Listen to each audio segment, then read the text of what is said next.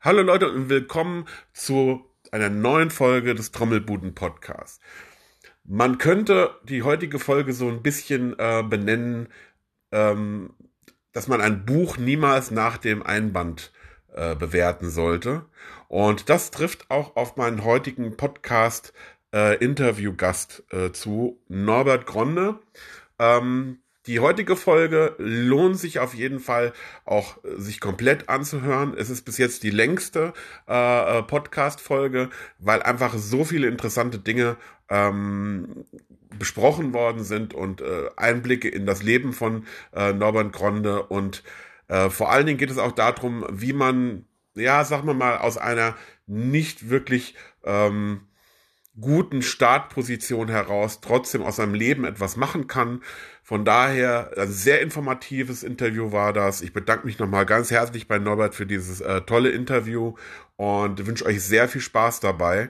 Ähm, und es, vielleicht regt es auch so ein bisschen zum, äh, zum Nachdenken an. Euer Juan, viel Spaß.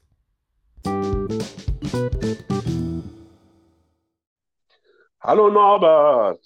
Hey Juan, grüß dich. Hi, yeah. Ja, super. Ich freue mich, dass das geklappt hat. Und äh, auf den Podcast oder diese Podcast-Folge habe ich mich besonders gefreut, weil wir kennen uns ja schon so ein bisschen, zumindest so minimal von Bo's Kaffeekränzchen. So ist und, das. Äh, deswegen, äh, das wird für euch alle da draußen wirklich ein super Podcast. Äh, ich freue mich total drauf. Ich fange hier immer an, indem ich quasi die Leute immer so ein bisschen erzählen lasse, wie denn so ihr Werdegang war. Das heißt, ich überlasse dir erstmal die Arena, Norbert, und äh, überlasse dir das Feld sozusagen. Ja, super. Also ich freue mich total, dass ich hier ähm, mitmachen darf bei deinem Podcast. Ähm, genau, ich stelle mich mal kurz vor. Äh, mein Name ist Norbert Gronde. Ich bin 38 Jahre alt derzeit und ähm, ich bin Schlagzeuger und Schlagzeuglehrer habe meine eigene Schlagzeugschule. Ähm, ich stehe hauptsächlich beruflich auf den Beinen des Schlagzeuglehrers und das ist auch das, was ich tatsächlich am liebsten mache. Ähm, ich bin Endorser für Pearl Drums, für Sabian Cymbals, für Rohema Drumsticks und ähm, auch für die Head Armor Cases. Genau, das wären mal so die, die, die groben Bomben, die ich abwerfen muss. Ähm, ja, genau. Äh, außerdem habe ich zwei Bücher geschrieben, zwei Schlagzeugbücher und bin noch im Vorstand von Percussion Kreativ, dem größten deutschsprachigen Schlagzeugerverein. Da können wir vielleicht nachher noch ein bisschen drüber sprechen. Und ähm, ja, meinen Werdegang können wir vielleicht auch ein bisschen gesondert ähm, beleuchten dann, weil ich da nämlich, glaube ich, ein bisschen aus der Reihe tanze. Genau. Ja, das ist schon mal cool. Du hast mir im Vorfeld ja schon mal gesagt, äh, ähm, dass äh, es bei dir alles nicht so einfach war am Anfang. Ne? Und yes. ähm, ich glaube, dass das auch im Prinzip auch immer das Interessante an so einem Podcast äh, ist, ähm, dass man so ein bisschen auch einen Einblick in das Leben der Leute bekommt, beziehungsweise in deren äh, Entwicklung und äh, wieso die im Endeffekt nachher zu den Menschen geworden sind, die sie jetzt halt sind. Und ich glaube, das ist bei dir auch ein, ein, ganz, ganz wichtiger Faktor in, in, in, in deinem Leben gewesen, dass ähm, du das, was du quasi jetzt tust, ähm, im Endeffekt dadurch halt, sage ich jetzt mal so gerne machst und auch mit so viel Herzblut, äh, weil du es am Anfang gar nicht so einfach gehabt hast. Ja, das ist richtig und das äh, hat auch damit zu tun mit Motivation und Zielsetzung und so weiter. Ähm, also ich kann es ja mal kurz erzählen irgendwie. Also ich habe angefangen mit dem Schlagzeugspielen, als ich 15 Jahre alt war. Und äh, diejenigen Zuhörer, die vielleicht nicht mit Instrumenten zu tun haben und so, also es wird oft gesagt, dass man besser früh als spät anfängt. Und ähm, ich habe mich da schon immer so ein bisschen gefühlt als einer, der eher zu spät angefangen hat als zu früh. Und ähm, als ich 15 Jahre alt war, war ich auf einem, auf einem musischen Gymnasium auch noch, ähm, was allerdings nicht so gut gelaufen ist. Ähm, mein Werdegang ging dann so weiter, dass ich äh, tatsächlich zwei Schulen hingeschmissen habe. Ähm, ich muss dazu immer erzählen, also das klingt dann immer so nach so einem Raubein, der einfach keinen Bock auf Schule hatte und so und das alles hinschmeißt. Ähm, war aber bei mir gar nicht so, sondern ähm, es hat mit meiner Jugend und Kindheit zu tun. Also ich komme aus einem relativ problematischen äh, Elternhaus. Also meine Mutter war leider ähm, stark alkoholabhängig, also Alkoholikerin. Und ähm, bei mir zu Hause lief da dementsprechend einiges nicht so toll. Mein Vater, mit dem ich heute eigentlich sehr, sehr gut klarkomme, hat da auch eine Rolle gespielt, weil es relativ äh, viel Gewalt gab, irgendwie so. Ähm, ich möchte auch gleich noch dazu sagen, also ich bin meinem Vater deswegen nicht mehr böse und wir sind cool und so, aber es ist halt Teil der Geschichte irgendwie. Und ähm, ja, also wie gesagt, ich habe zwei Schulen geschmissen und zwar nicht, weil ich dumm war, sondern ich war in der elften Klasse und hatte, ähm, glaube ich, vier Sechser und fünf Fünfer im Zwischenzeugnis und war dann aber schon 18 und habe mich dann dazu entschlossen, die Schule zu schmeißen, weil es einfach für mich keinen Sinn gemacht hätte, weiter Richtung Abitur zu kämpfen. Ähm, mit, diesen, äh, mit diesen schlechten Zensuren, die ich hatte. Und das hat, glaube ich, ein Stück weit damit zu tun, ich habe halt viele Lücken angehäuft, weil wenn ich nach Hause gekommen bin, dann hieß es meistens irgendwie, dass ich die Hundehäufen von unseren Hunden wegräumen musste oder die Kotze von meiner Mutter aufgewischt habe. Das klingt jetzt super extrem und brutal, war es sicherlich auch eine ganze Zeit und viele Jahre lang, aber es liegt jetzt schon ähm, eine gute Zeit zurück und äh, deswegen spreche ich da auch eigentlich recht offen darüber. Genau, warum habe ich zwei Schulen geschmissen? Naja, also nachdem ich das Gymnasium hingeworfen hatte, bin ich direkt äh, bei uns in die Kaserne marschiert und ähm, habe gesagt, ja, guten Tag, hier bin ich, weil ich vorhatte, vielleicht ins Musikchor zu kommen von der Bundeswehr. Und da hat der Leutnant zum Glück zu mir gesagt, ich soll jetzt bitte nochmal heimgehen und meine Schulausbildung fertig machen, weil er würde mich nur als Offizier nehmen. ähm, das hat mir sehr geschmeichelt, das äh, fand ich irgendwie super und im Nachhinein bin ich ihm auch total dankbar. Ich bin dann noch auf die äh, Fachoberschule gegangen, auf die FOS, auf den Wirtschaftszweig und ähm, nachdem sich das dann so in die Richtung entwickelt hat, dass die Erwartungshaltung von meinem Vater und meinem Elternhaus irgendwie so in die Richtung ging, ich solle doch was mit BWL machen und so, habe ich dann die FOS tatsächlich vor dem Abschluss ähm, geschmissen als bewusste Entscheidung, nee, nee, ich werde Schlagzeuger. Und ähm, diese Entscheidung habe ich deswegen gefällt, weil das Schlagzeugspielen irgendwie so ein Ding war, das ich wohl hoffentlich ganz gut gemacht habe und so die einzige Sache war, an die ich selber geglaubt habe, das will ich machen und das kann ich auch gut machen und so. Ja, und dann führte eins zum anderen. Ich habe dann eine Ausbildung zum Popularmusiker gemacht an der Privatschule hier, ähm, habe geübt wie ein Schwein ähm, und später habe ich dann noch meine staatliche Anerkennung rangehängt und noch einen zweiten Lehrgang gemacht. Ich war viele Jahre bei Klaus Hessler im Unterricht und bin auch in die USA geflogen, äh, nach Long Island zu Dom Famularo und habe dort Unterricht genommen ähm, genau, und für diejenigen von euch, die jetzt nicht wissen, wer Klaus Hessler und wer Dom Famularo ist, also ich, ähm, das kann man immer ganz gut übersetzen. Stellt euch vor, ähm, ihr wollt Kung Fu lernen und ihr geht zu Bruce Lee persönlich. Habe ich Dom damals auch gesagt, das fand er ziemlich super. So, also ich, ich glaube, das mal so als, als kurzer Monolog, damit die Leute sich darunter vorstellen können, ähm, was bei mir so los war. Genau, und heute, so seit einigen Jahren, bin ich tatsächlich sehr, sehr glücklich mit allem, was passiert ist und habe es auf ganz gute Beine gestellt, glaube ich. Ich glaube, das Geheimnis ist auch immer, wenn man, das kommt natürlich aber erst auch so vom Denken her, wenn man älter ist. Ich glaube, äh, die Einsicht ist, glaube ich, die, dass man irgendwann akzeptieren muss, dass man der Mensch geworden ist, der man ist, weil man diesen Weg gegangen ist, den man gehen musste. Ne?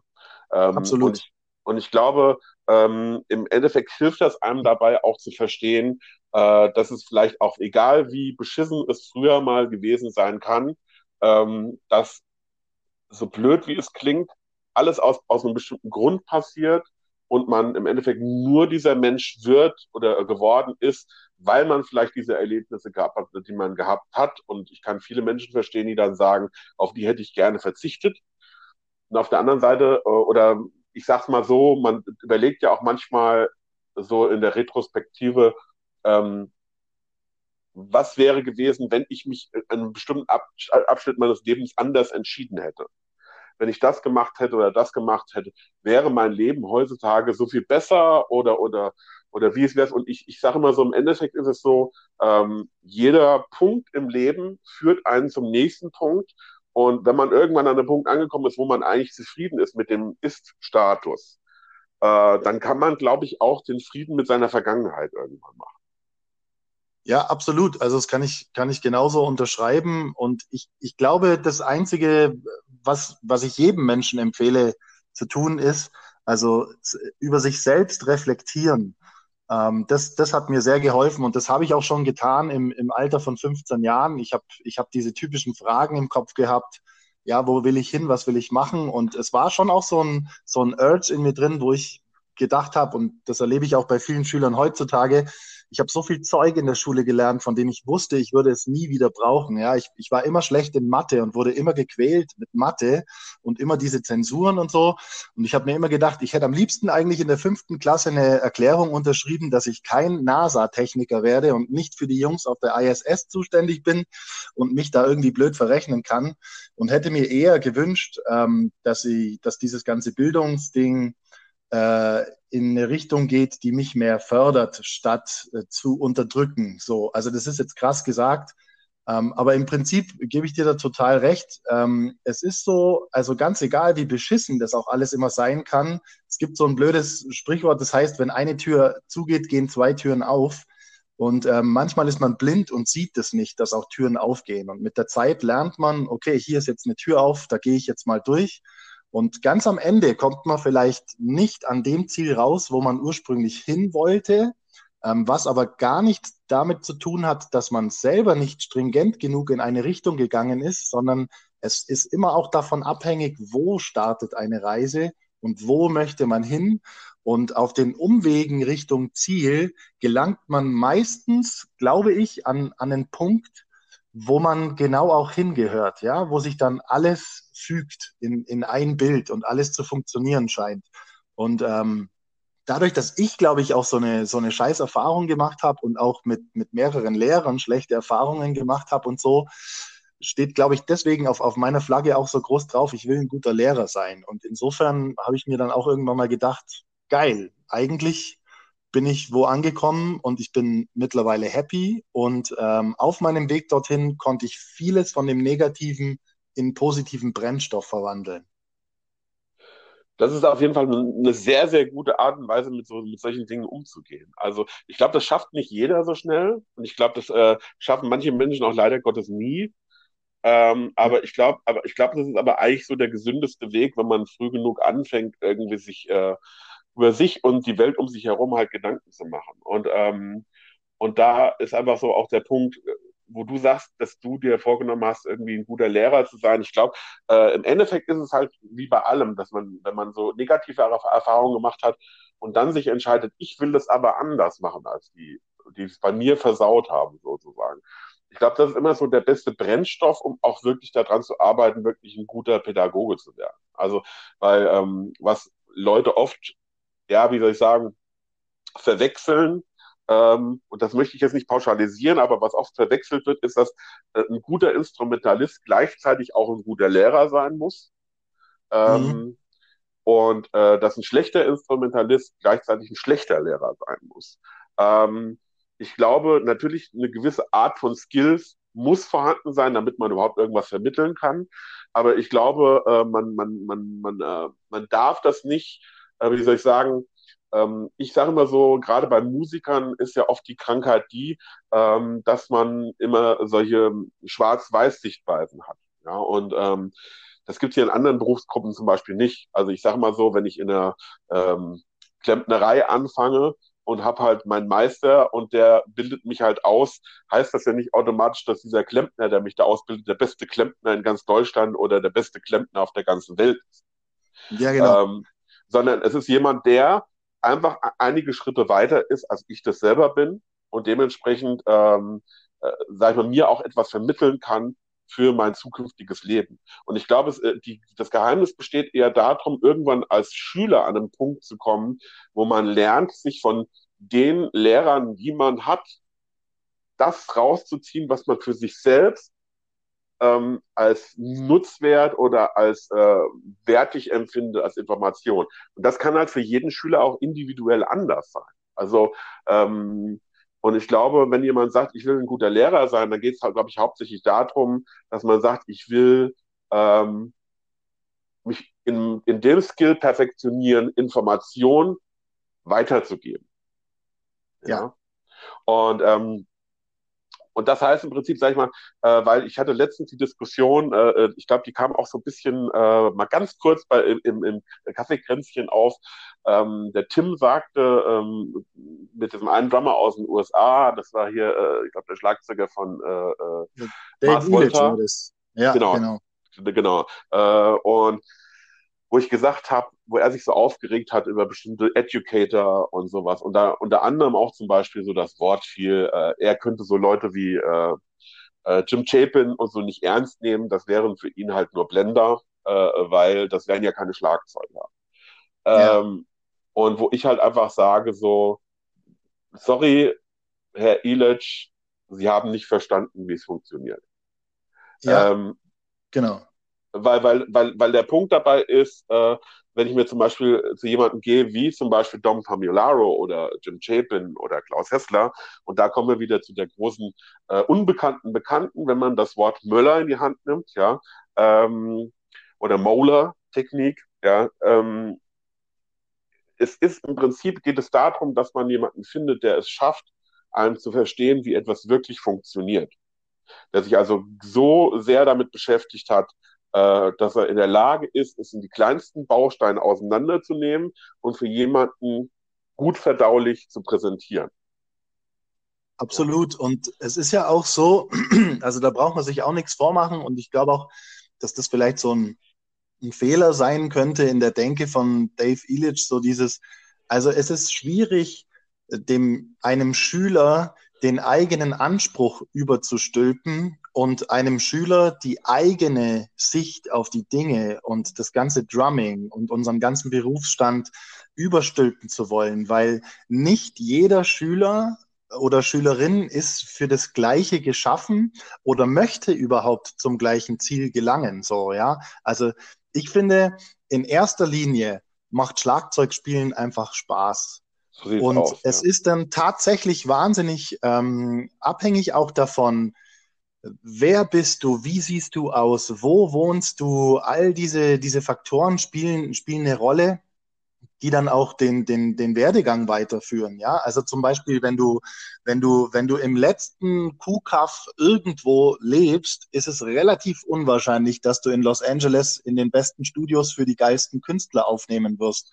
Und ähm, es gibt genug Künstler, die halt bewiesen haben, ja, also der Umzug an die Orte, wo Musik tatsächlich stattfindet, war dann für diese Leute sinnvoll. Aber jetzt kann nicht jeder die Koffer packen und sagen, ich ziehe nach New York oder nach LA und so weiter. Und ich glaube, dass das dieses, ähm, dieses, also ich finde es generell schlecht, andere Educator zu haten oder in Frage zu stellen, weil es kann ja einfach sein, dass ein Schüler von mir sogar auch bei jemand anderem sich noch was abholen kann oder es mit dem anderen sogar noch besser funktioniert als mit mir. Und dann ähm, ist es ja gut für diesen betreffenden Schüler, wenn er sich woanders noch einen Input holt. Und ähm, das, das, also das, so dieses generell Gehate und in Frage stellen, finde ich schwierig. Also ich finde es schwierig, es negativ zu branden. Natürlich ist es so, dass man einen Unterschied machen muss zwischen Leute, die viel live spielen und eigentlich mit, mit Unterricht nicht viel zu tun haben. Ähm, und mit Leuten, die sich wirklich dem Unterrichten verschrieben haben. Ähm, das ist halt aber auch, glaube ich, Corona gerade geschuldet, weil halt jetzt einfach sehr viele Gigs flach gefallen sind und plötzlich ähm, mehrere von den Leuten, die wirklich viel gespielt haben, jetzt auch auf den Unterricht angewiesen sind. Und das finde ich auch okay. Ich finde es nur fragwürdig, wenn die Leute, die gesagt haben, ich habe eigentlich keinen Bock auf Unterrichten, ich mag das nicht, ähm, ist schwierig. Also man, man sollte das schon mögen. Also ich finde es generell, was du schon sagtest, einfach äh, auch nicht nur unter Lehrern, auch unter Musikern, finde ich das äh, Rumgehate also wirklich auch äh, generell einfach bescheuert. Weil ganz ehrlich, wenn jemand halt negativ über einen Kollegen redet oder sei es Musiker, Lehrer oder wie auch immer, ähm, ist es für mich nur so, dass derjenige mir gegenüber offenbart, wie unzufrieden er mit seinem eigenen Leben ist. Ja, wahrscheinlich. Das könnte man zumindest unterstellen. Und also, weil wir gerade über Dave Illich gesprochen haben, also ich möchte an der Stelle auch gleich sagen, also wir beide sind jetzt, wir haten jetzt nicht Dave Illich, sondern äh, da ist halt was, so ein bisschen was vorgefallen, wo er so ein bisschen Gas gegeben hat in seinen Stories auf Instagram gegen Drameo und gegen große namhafte Schlagzeug-Educator. Und ähm, ich zum Beispiel kann nur sagen, also ich würde gerne alles so spielen können wie Dave Elitch, aber jetzt kommt's, ich bin nicht Dave Elitch.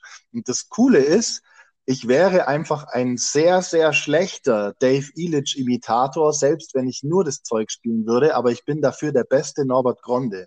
Und das ist der Punkt, an den, glaube ich, jeder irgendwann mal kommen muss. Das ist auch so ein Ding, was in dem Educator-Ding und dem, dem Schüler sein, Lehrer sein eine Rolle spielt. Also irgendwann muss man innerlich auch erspüren, wer ist man, was kann man gut, wie stelle ich mich auf auf dem Markt und so weiter. Und da bin ich wieder bei der Selbstreflexion. Also am besten ist es, wenn man sich selber gut kennt, weil dann werden alle Ziele, die man sich setzt und so dementsprechend schon vorausgewählt von einem selbst, dass sie möglichst gut zu einem passen.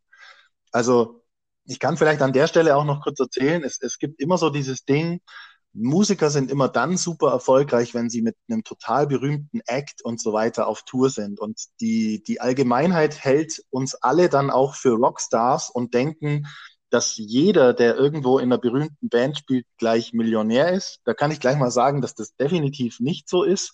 Und ich zum Beispiel habe auch mal festgestellt, das war im Tourbus auf der A7, ähm, habe ich festgestellt, nee, ich, ich will nicht mehr in diesem Tourbus sein, ich, ich will nicht mehr unterwegs sein, nicht mehr so viel, ich will zu Hause sein, ich will üben, ich will meine Noten schreiben, ich will meinen Unterricht äh, vorbereiten und voranbringen und so. Und da habe ich dann auch bewusst die Entscheidung getroffen, so, ja, nee, bist du halt nicht, du bist halt nicht der Tour-Drummer. Und ähm, ich finde das voll okay. Nur das 15-jährige Ich von mir wollte natürlich Rockstar werden. Also das heißt, es war ja auch Teil des Prozesses ähm, festzustellen, okay, ähm, bin ich halt nicht fürs Tour Touren geboren. Also das zum Beispiel hat mich selber überrascht, weil das war ja was, was ich selber nicht wissen konnte, bis ich es dann gemacht habe. Und dann habe ich gemerkt, so, okay, ist, ist nicht so meine Baustelle.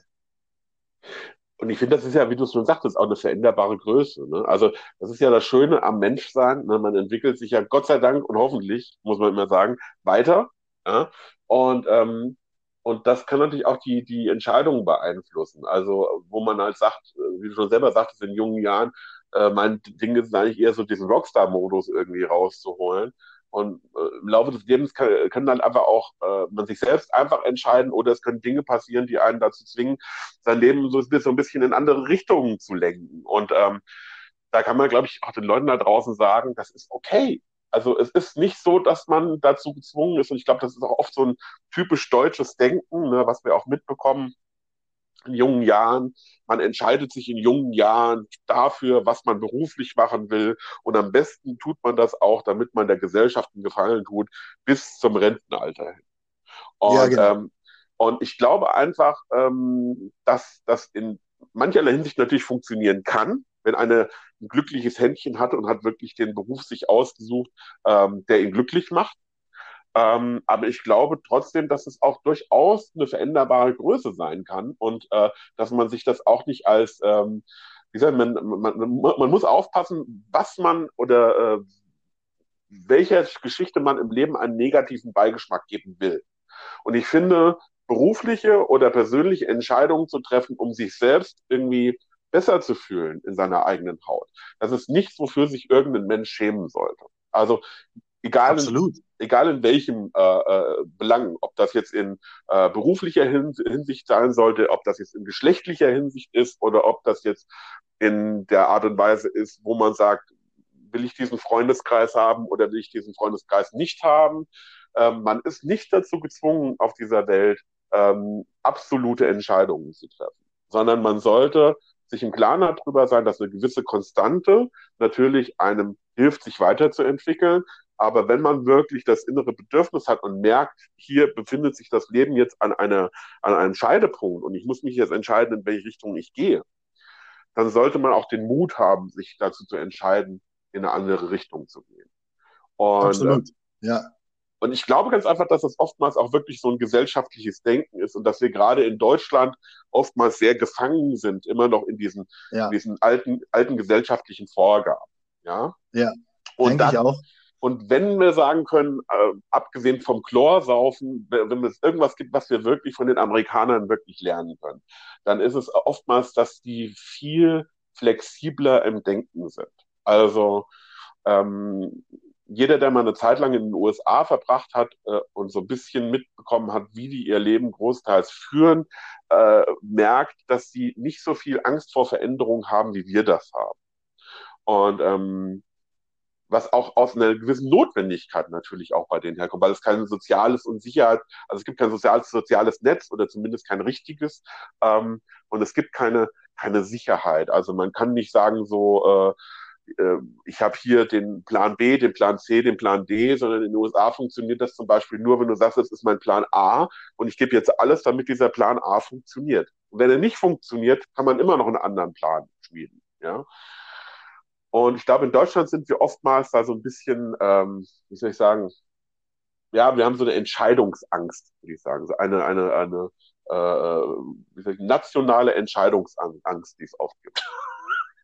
Ja, der, ähm, also ich, da würde ich dir tatsächlich auch recht geben. Also so, so sind auch meine Erfahrungen und so. Und das ist ja auch was, was, was ich durchlaufen habe, was ich dann tatsächlich als, als sehr irritierend empfand. So, also ich beschreibe unsere Gesellschaft immer gerne als so eine, so eine richtig gut funktionierende riesige Maschine, wo Zahnrädchen für Zahnrädchen ineinander greift und alles läuft.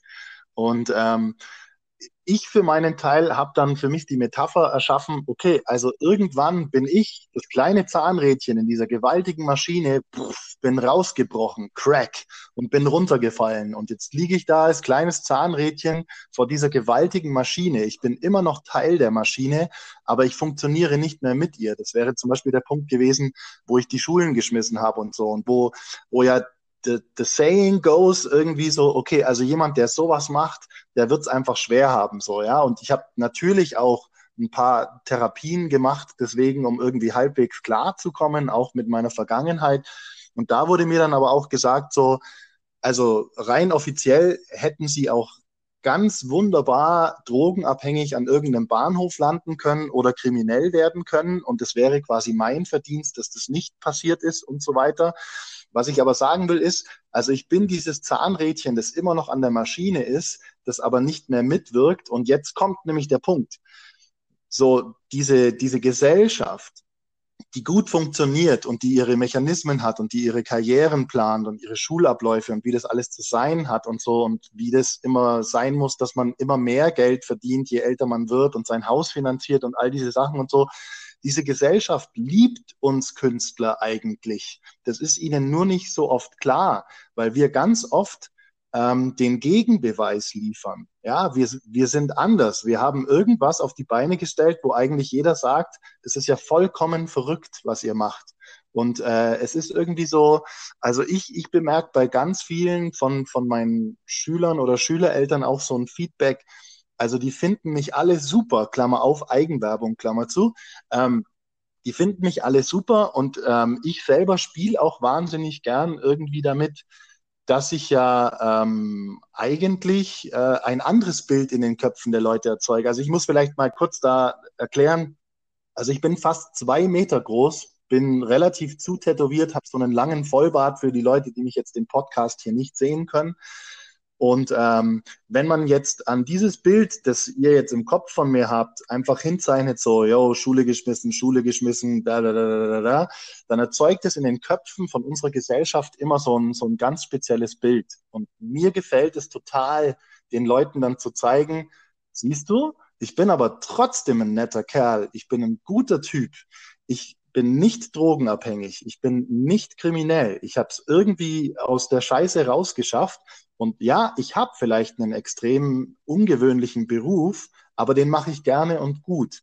Und ähm, mir kommt manchmal schon so vor, dass so manch einer meiner Kunden das auch total bewundert und toll findet. Also so einfach dieses so, hey wow, irgendwie hat der gemacht, was er immer wollte. So, Klammer auf und ich nicht, Klammer zu. Also das, das, das schwebt manchmal so im Subtext mit. Weißt du, was ich meine? Ja, ja, ich, ich weiß absolut, was du meinst, weil äh, ich kenne das genauso. Also ähm, es ist, äh, das war so, äh, eben so ein toller Satz, den du gesagt hast. Das hat, ich, ich war gerade mal so ein bisschen geflasht, wo du gesagt hast, so dieses, äh, äh, dass wir den Gegenpol bilden zu dieser geordneten Gesellschaft, ja, indem ja. Dass, dass wir Leuten zeigen, ähm, dass man sich durchaus kreativ ausleben kann und dass man durchaus diesen Lebensweg auch beschreiten kann, den man sich selbst aussucht Und, ähm, und dazu muss man wirklich sagen, so, das muss niemand.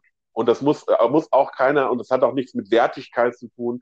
Äh, jeder ist in dem Bereich, wenn er das gerne macht, dass er macht. Und wenn es wirklich dieses, in Anführungsstrichen, Zahnrädchen der Gesellschaft ist, wenn er damit zufrieden ist, ist das absolut toll, weil der, ich glaube einfach, der, der, der Unterton bei dieser ganzen Sache ist der, dass man sagen kann, solange du mit dem, was du tust, glücklich bist und das dafür sorgt, dass du ich sag mal, eine geistige Gesundheit hast, ne? das muss man wirklich einfach mal so auf den Punkt bringen, ist das vollkommen okay. Und wenn der Rest der Gesellschaft, ich sag mal so, ähm, aufhören würde, zu sehr die Schubladen überall aufzumachen und Leute in Kategorien zu packen, äh, sondern viel offener damit umgehen würde, ähm, dass es auch kreative und künstlerische Berufe gibt und dass es auch ähm, und dass man sich das bewusst macht. Ich glaube, das ist aber auch durch diese Corona-Sache wirklich auch bewusster geworden im, im, im, im Bild der Gesellschaft.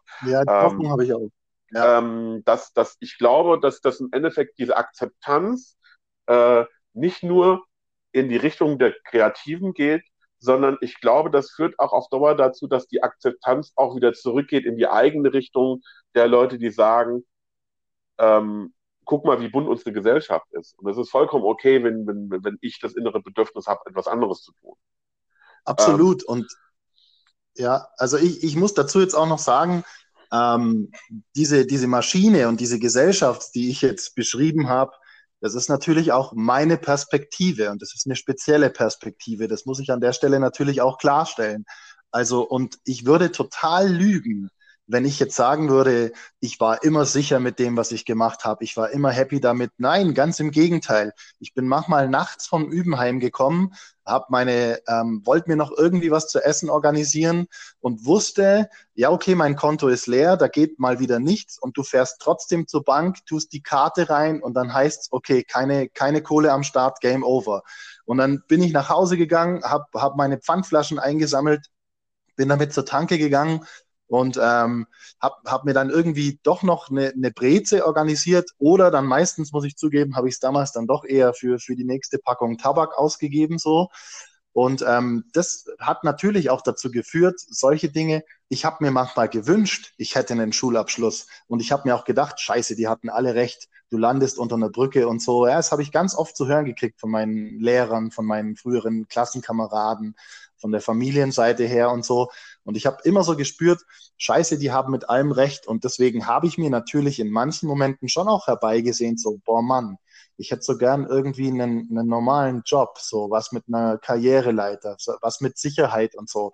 Also deswegen, ich wollte es nur sagen, natürlich ist meine Sicht auf die Dinge geprägt von meinen Erfahrungen und ähm, es ist absolut nichts daran auszusetzen, wenn man in dieser Maschine, wie ich sie beschrieben habe, sehr gut funktioniert. Nur, was, was ich oft erlebe, ist so dieses, ähm, zu mir kommen erwachsene Schüler und sagen, also die sind dann 50 oder so und sagen, weißt du, ich wollte eigentlich immer mal Schlagzeug spielen und habe es nie getan. Und das sind so die Dinge, wo ich mir immer denke, so, ouch, das, das tut mir dann selber so ein bisschen weh, wo ich mir denke, so, oh Mann, findet die Sachen, die ihr machen wollt und die euch Spaß machen und um Gottes Willen tut sie, weil ich, ich auch manchmal so ein bisschen den Blick drauf habe, ich denke mir immer so, also es war ja mein Glück, dass ich das gemacht habe, was ich tun wollte. Und ähm, wenn jetzt jemand nicht weiß, was er tun will, sondern dafür einer Sache folgt, von der er glaubt, dass er sie will, dann kann das eben auch zu einer Midlife-Crisis oder einem Burnout führen, wenn man, wenn man nicht zu, zu sehr bei sich selbst war. Und also ich kann sagen, egal wie scheiße es mir ging, und es ging mir wirklich viele, viele Jahre lang richtig scheiße, so, ähm, ich hatte immer den Trost, dass ich gesagt habe, ja, okay, cool, aber ich mache irgendwie meinen Scheiß. Und das hat mich auch sehr, sehr stark gemacht.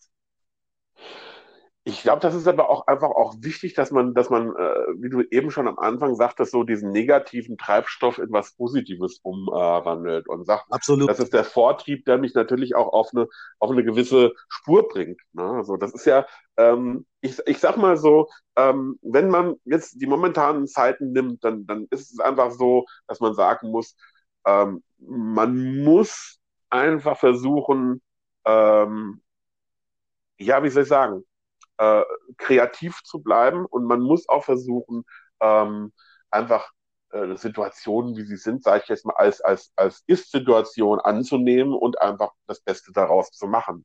Ähm, ich, ja. glaub, ich glaube, das ist nicht nur bei Musikern so momentan, sondern ich glaube, das ist so ein Druck, der durch die ganze Gesellschaft geht, dass Corona ähm, mehrere Lager bildet. Ne? Also Corona bildet so das eine Lager, die sagen so, ähm, oh Gott, jetzt ist mein ganzes Lebenskonstrukt, äh, ähm, wie soll ich sagen, auf den Kopf gestellt äh, ich kann mit dem, was ich jetzt eigentlich, wo ich mein Lebensunterhalt mit verdient habe, momentan kein Lebensunter, äh, mein Leben unter, unter ah, Lebensunterhalt nicht bestreiten. Bap, bap, bap.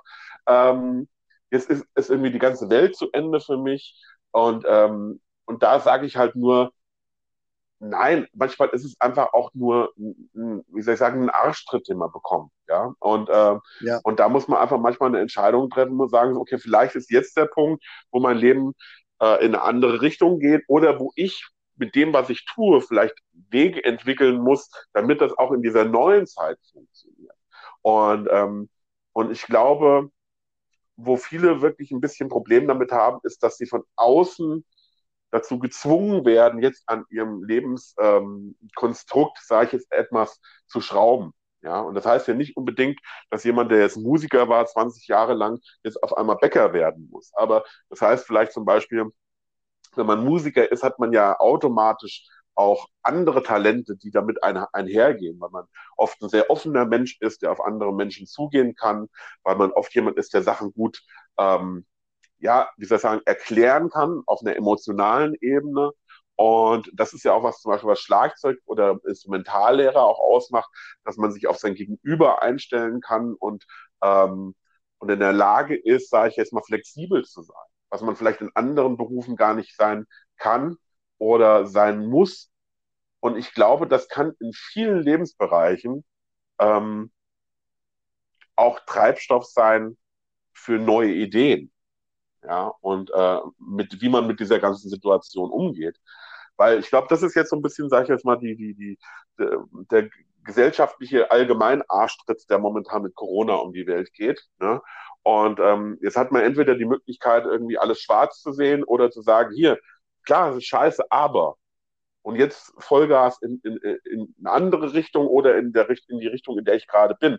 Vielleicht Leute, die in so einer Lethargie waren und gesagt haben, ich bin eigentlich ein bisschen täglich grüßt das Murmeltier, wurden halt auf einmal aufgewacht ne? oder aufgeweckt und äh, müssen jetzt halt aktiv sein. Ja, absolut. Und also ich beschreibe es immer ganz gerne so, es kommt immer tatsächlich auf das eigene Individuum an, ähm, wie krisenerprobt ist dieses Individuum. Ja, ja. also ähm, ich beschreibe das Schicksal immer als so ein als so ein Brett, das dir einfach mal volle Breze ohne Vorwarnung mal so richtig ins Gesicht gehauen wird vom Schicksal. Und ähm, das Krasse ist, dass, dass den meisten Menschen, glaube ich, nicht klar ist, dass dieses Brett jeden eines Tages mal kalt erwischen wird.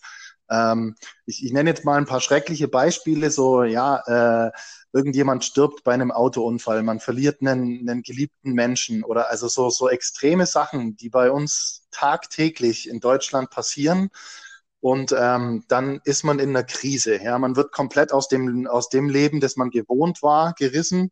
Und jetzt geht die ganze Scheiße irgendwie los. Und der Punkt ist aber der, dieser Planet dreht sich tatsächlich weiter. Der nächste Tag kommt und der nächste Tag kommt und man durchleidet Trauer, Krise und so weiter. Und es ist auch völlig okay, mal richtig am Boden zu sein und, und mal richtig Debris und dass auch mal wirklich für Monate nichts vorwärts geht. Aber der Punkt ist, dieser Planet dreht sich weiter und du musst wieder aufstehen.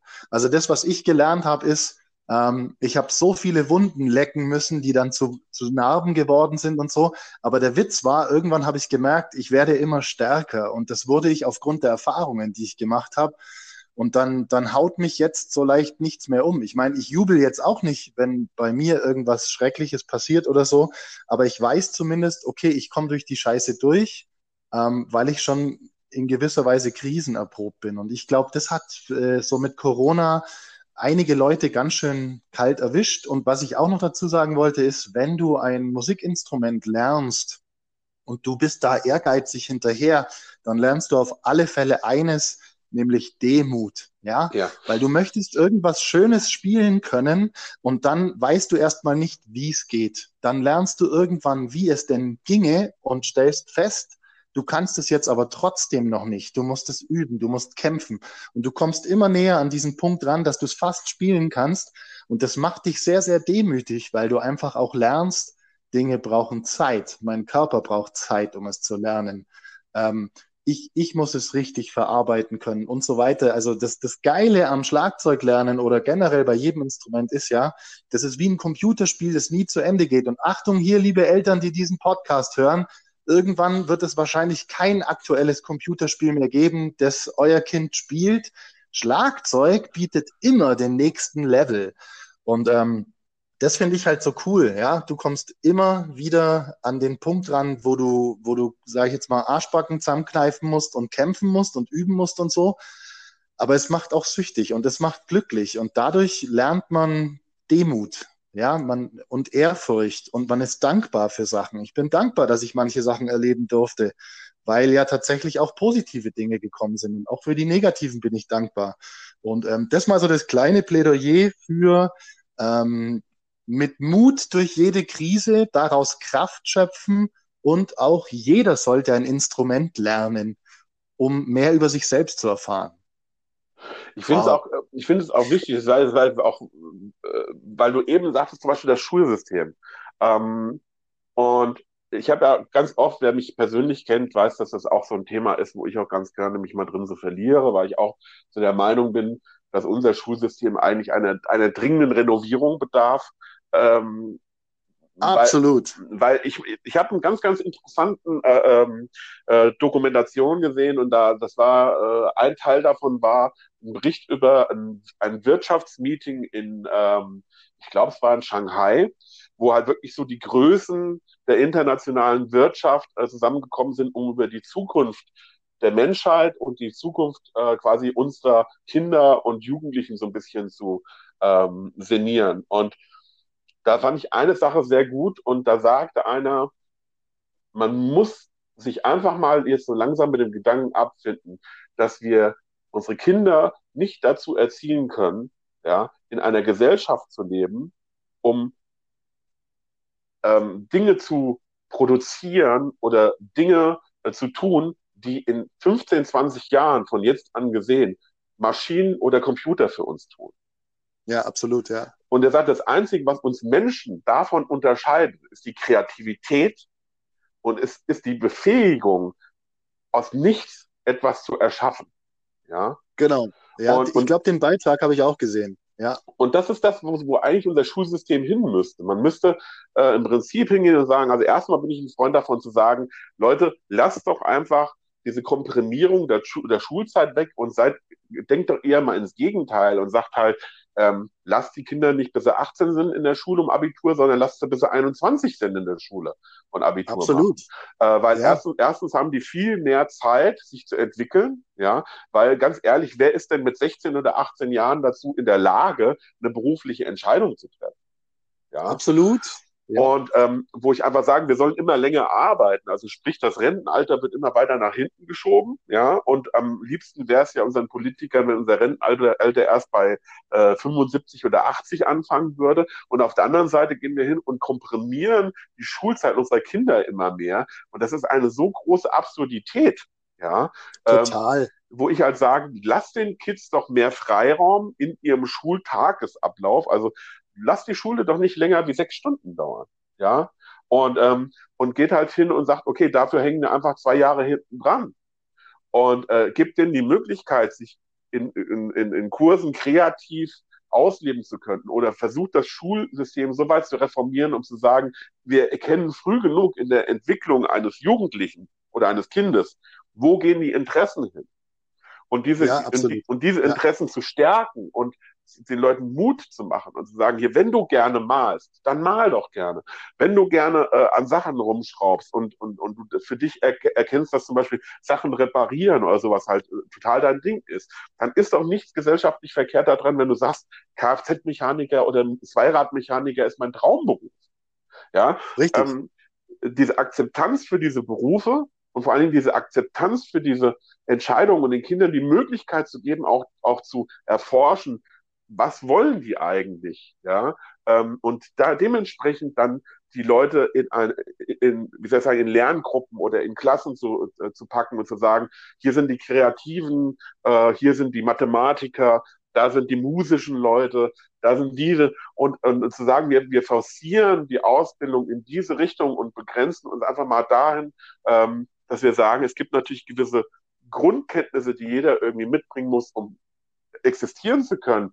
Aber ab einem gewissen Punkt muss, muss man doch sagen, wenn du kreativ sein willst, dann sei kreativ.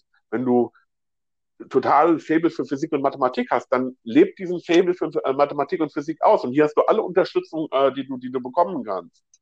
Und, äh, und ich glaube, wenn man das schafft, in einem Schulsystem zu etablieren und dann sagt, wir lassen dir genug Zeit, Entscheidungen zu treffen, wo du dann hin willst nachher, dann werden die Leute, die mit 21 die Entscheidung treffen, welchen Beruf zu machen, die viel besseren Entscheidungen treffen können. Absolut. Ich habe auch, ähm, ich gehe sogar so weit, also ich meine, wir sind uns ja einig darüber, dass das Schulsystem schon längst, also das gehört einfach längst mal von Grund auf neu reformiert, was aber wahrscheinlich in unserem Land mit so vielen Paragraphen und so weiter nur schwer, schwer machbar wäre.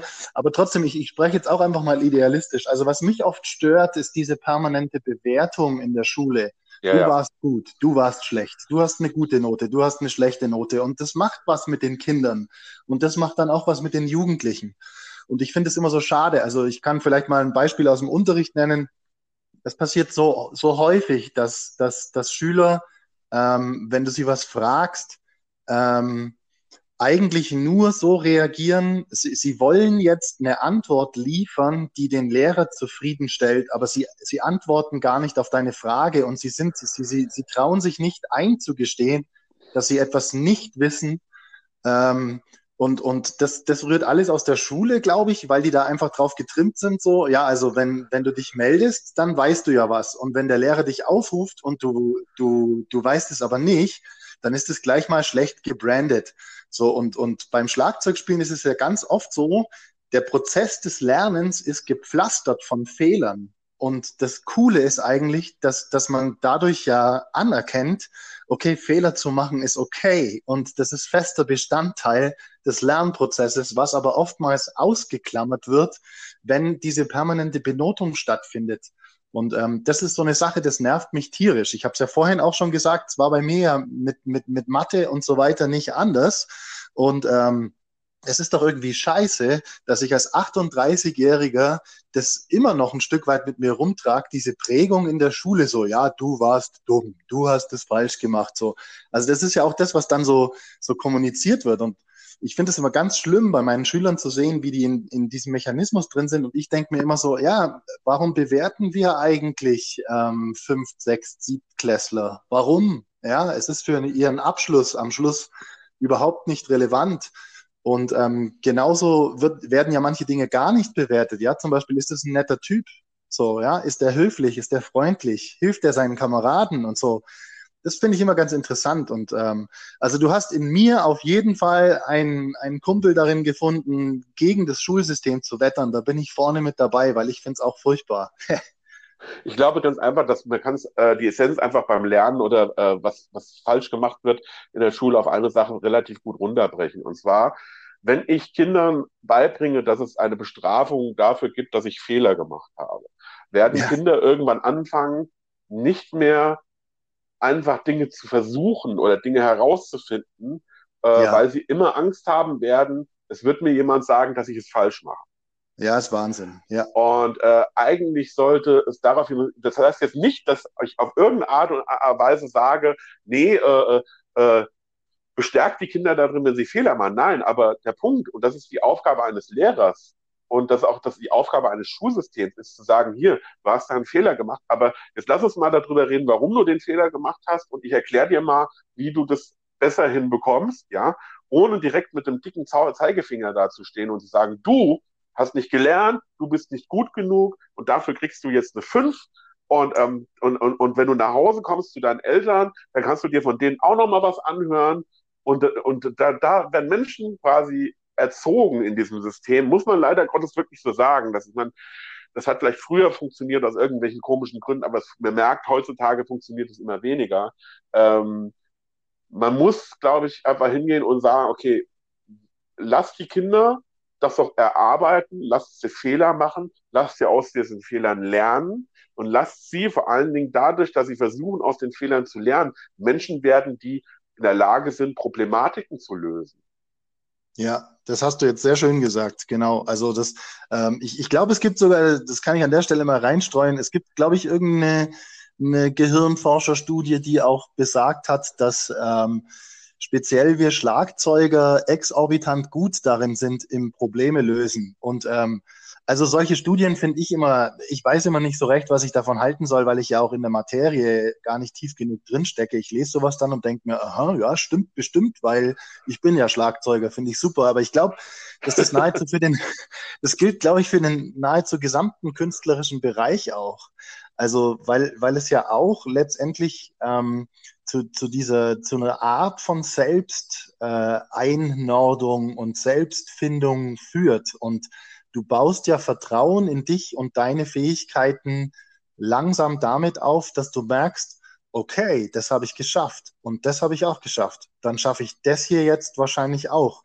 Und im gleichen Zug lernst du ja auch, okay, ich bin hier gegen eine Wand gerannt und da habe ich es irgendwie nicht so geschafft aber du lernst dann aus diesen, aus diesen Fehlern. Ich bin auch ganz oft äh, gegen Wände gerannt, äh, obwohl die Tür direkt nebendran war. Ich wollte die Tür bloß nicht aufmachen. Ja? ich, und ich, ich glaube, das ist so dieser, dieser, dieser normale Lernprozess und auch dieses, ähm, was, was in jugendlichen Köpfen oft drinsteckt. so, ja, es gibt ja, also ich beobachte es zumindest bei all meinen Schülern, es gibt dann so eine Sturm- und Drangphase, ja, wenn, wenn die Schüler dann mal so das Alter von 16 bis 23 oder so erreicht haben, wo du wirklich merkst, okay, die, die checken jetzt, wie das alles funktioniert und jetzt, jetzt greifen sie auch richtig an und der, ich, ich mag das immer, das dann zu beobachten, wenn sie dann, dann anfangen, mündig zu werden, auch so in, in ihrem Selbstdenkeprozess. Und manchmal schlagen sie dir dann vor, hey, das und das, das würde ich jetzt gern üben und ich würde das so und so machen. Und dann sagst du ihnen so, ja, das ist ähm, gut gedacht, ich würde es aber so machen, weißt und manchmal machen sie es dann absichtlich nicht, weil sie sich denken, ach, der sagt jetzt schon wieder, ich soll das üben. und dann kommen sie meistens so drei Wochen, vier Wochen später wieder zurück und sagen, ah, scheiße, du hast recht gehabt. Und das, das ist doch geil, oder? Irgendwie, also ähm, ja, weiß nicht. Ähm, es ist einfach schade, dass das in der Schule immer dieses Bewertersystem drüber geklebt wird und dass das so rumsortiert wird. So, ja, du bist schlecht, weil du hast eine 5 geschrieben und du bist aber super, weil du hast eine 1 gehabt. Und ähm, vielleicht kann ich da auch mal gleich noch, noch so eine Story erzählen. Ich habe mal so einen Beitrag gehört im Radio, da ging es um diesen Numerus Clausus für Medizinstudenten und so. Und ähm, der wurde dann wohl mal diskutiert ob, ob es nicht denn auch besser wäre, wenn man jetzt einfach den NC streichen würde und sagen würde, naja, Medizin können dann auch Leute machen, die ein schlechteres Abitur haben. Und dann habe ich tatsächlich, ich glaube, das war irgendeine Ministerin aus dem Berliner Raum, ich weiß nicht mehr wer, hat dann, hat dann gesagt so, ja, nee, das geht auf gar keinen Fall weil also die Erfahrung hat gezeigt, dass nur Leute mit so einem guten Abitur gezeigt haben, dass sie dazu in der Lage sind, so viel und so Schwieriges zu lernen, um dann auch ein guter Arzt zu werden. Und dann sage ich immer so, echt, really? Also nur die Leute mit echt guten Noten sind dann automatisch gute Ärzte, gehören da nicht auch noch so menschliche Komponenten mit dazu. Und das sind so Sachen, wo ich mich immer wahnsinnig drüber aufreg, weil ich, ich finde immer, es sollte alles offen für alle sein und auch für Quereinsteiger, Spätstarter und was auch immer. Und ähm, ich mag unsere stark akademisierte Kultur hier in Deutschland da echt auch nicht. Ja, die grenzt einen ja auch gleichzeitig auch immer wieder extrem ein. Und, äh, und da kann man auch sagen, gerade dem medizinischen Bereich ist es ja oft so, dass mit die besten Ärzte und Ärztinnen, ja, äh, die Ärzte sind, die im zweiten äh, Anlauf, also quasi vielleicht erst Krankenpfleger oder Krankenschwester waren und dann quasi nochmal das Medizinstudium in Angriff genommen haben, weil die natürlich auch aus einer ganz anderen Perspektive diesen Beruf einfach auch nochmal. Ja, ähm, was natürlich dieser empathische Faktor auch ist, den du eben angesprochen hast, weil es gehört ja nicht nur die fachliche Befähigung dazu, einen Beruf zu machen, sondern was ganz viel wichtiger ist, ist, was du eben sagtest, ist das ein empathischer Mensch, ist das ein sozial verträglicher Mensch, ist das äh, jemand, der, den man auch ein soziales Miteinander von Anfang an irgendwie versucht hat zu vermitteln, ja, ähm, und da gibt es so viele Bereiche, ich glaube, da könnten wir jetzt noch stundenlang drüber reden. Was mich jetzt aber nochmal interessieren würde, äh, äh, Norbert, ist die Arbeit bei Percussion Kreativ, beziehungsweise erklär doch mal so ein bisschen für die Leute, die das nicht kennen, was macht Percussion Kreativ denn eigentlich? Okay, ja, das, das ist eine große Frage und äh, ich bin auch froh, dass du es nochmal ansprichst. Also, ähm, Percussion Kreativ äh, ist ein Verein ähm, und zwar, wie ich vorhin schon gesagt habe, der, der größte deutschsprachige Schlagzeugerverein der Welt. Ähm, ich müsste jetzt lügen, wie viele Mitglieder wir, wir haben. Also ich, ich sage jetzt irgendeine Zahl, also über, weit über 1000, glaube ich. Deutschland, Österreich, Schweiz. Und ähm, es ist irgendwie halt, ähm, ich finde es wichtig, dort Mitglied zu sein als Schlagzeuger und vor allem als berufstreibender Schlagzeuger, weil viele auch manchmal sagen, ja, das ist ja irgendwie unser Verband oder so, unser, unser Interessensverband. Ähm, das stimmt nur bedingt, aber es, es spielt natürlich eine Rolle. Und ähm, also ich selber bin da vor etlichen Jahren Mitglied geworden und ähm, war dann, war dann zwei Jahre später auch, auch schon bei uns im, im, im Beirat gesessen und bin dann jetzt ähm, letztes Jahr in den Vorstand gewählt worden für Social Media und Marketing. Ähm, und äh, das wahrscheinlich aus den Gründen heraus, weil ich so irgendwie, ich, ich stehe so auf Netzwerken und ich stehe drauf, diese Community ähm, nach vorne zu bringen. Und ich sage immer, also jeder Schlagzeuger, der, der, oder also es schließt natürlich Perkussionisten und so weiter alles mit ein, ähm, dort Mitglied zu sein, bringt viele Vorteile, vor allem weil man dann ein sehr, sehr großes Netzwerk zur Verfügung hat. Und wenn man dieses Netzwerk für sich zu nutzen weiß, kommt man auch echt schnell weiter. Also das mal so in Kürze. Vor Dingen, man verbindet ja unheimlich viel Wissen da. Also es ist ja, äh, äh man muss es ja mal so sagen, also gerade für Leute, die zum Beispiel sagen, die wollen sich selbst äh, weiterbilden, also das heißt, solche Kurse belegen oder äh, ich, ich tue da ein bisschen darauf hinweisen, es gibt ja zum Beispiel auch diese, diese ähm, äh, wie heißt das nochmal, diese, diese Trommeltage da in, in Trossingen und so. Die ne? Teacher-Tage meinst du jetzt, glaube ich, ja. Ja, unser, genau, die Teacher-Tage, genau. äh, wo man sagt so, man kann sich weiterbilden und äh, man hat ein unheimliches Informationsnetzwerk. Und ich glaube einfach, äh, bei Percussion Kreativ ist es ja auch so, dass man zum Beispiel auch viele ähm, Vergünstigungen hat, ja, äh, wenn man da Mitglied ist und ähm, dass man quasi auch auf dieses ins Informationsnetzwerk zugreifen kann. Und damit meine ich jetzt nicht unbedingt Informationsnetzwerk im Sinne von, ähm, was kann ich hier lernen äh, in fachlicher Hinsicht, sondern oftmals ist es so, dass es viele Leute gibt in diesem Verband, die einfach Erfahrungen mitbringen, die einem helfen können, zum Beispiel bei der, bei der Entscheidung, ähm, wo möchte ich meine berufliche Weiterbildung äh, zum Beispiel als Schlagzeuger machen, ähm, ähm, welche Erfahrung hat derjenige gemacht, welche Erfahrung hat derjenige gemacht. Ich glaube, das ist einfach unheimlich viel äh, Wissen innerhalb dieser Community, die da quasi so ein bisschen gebündelt wird. Ja, ja, total. Also ich würde sogar behaupten, dass das brutal ist, was, was wir da an, an, an gesammelten Wissen und an, an richtig krassen, krassen Leuten auch im Verein haben. Also, äh, weil du gerade die Teacher-Tage angesprochen hast, das, das findet alle zwei Jahre statt. Das nennt sich Teacher-Tage. Und ähm, die letzten Jahre war es immer in Hammelburg.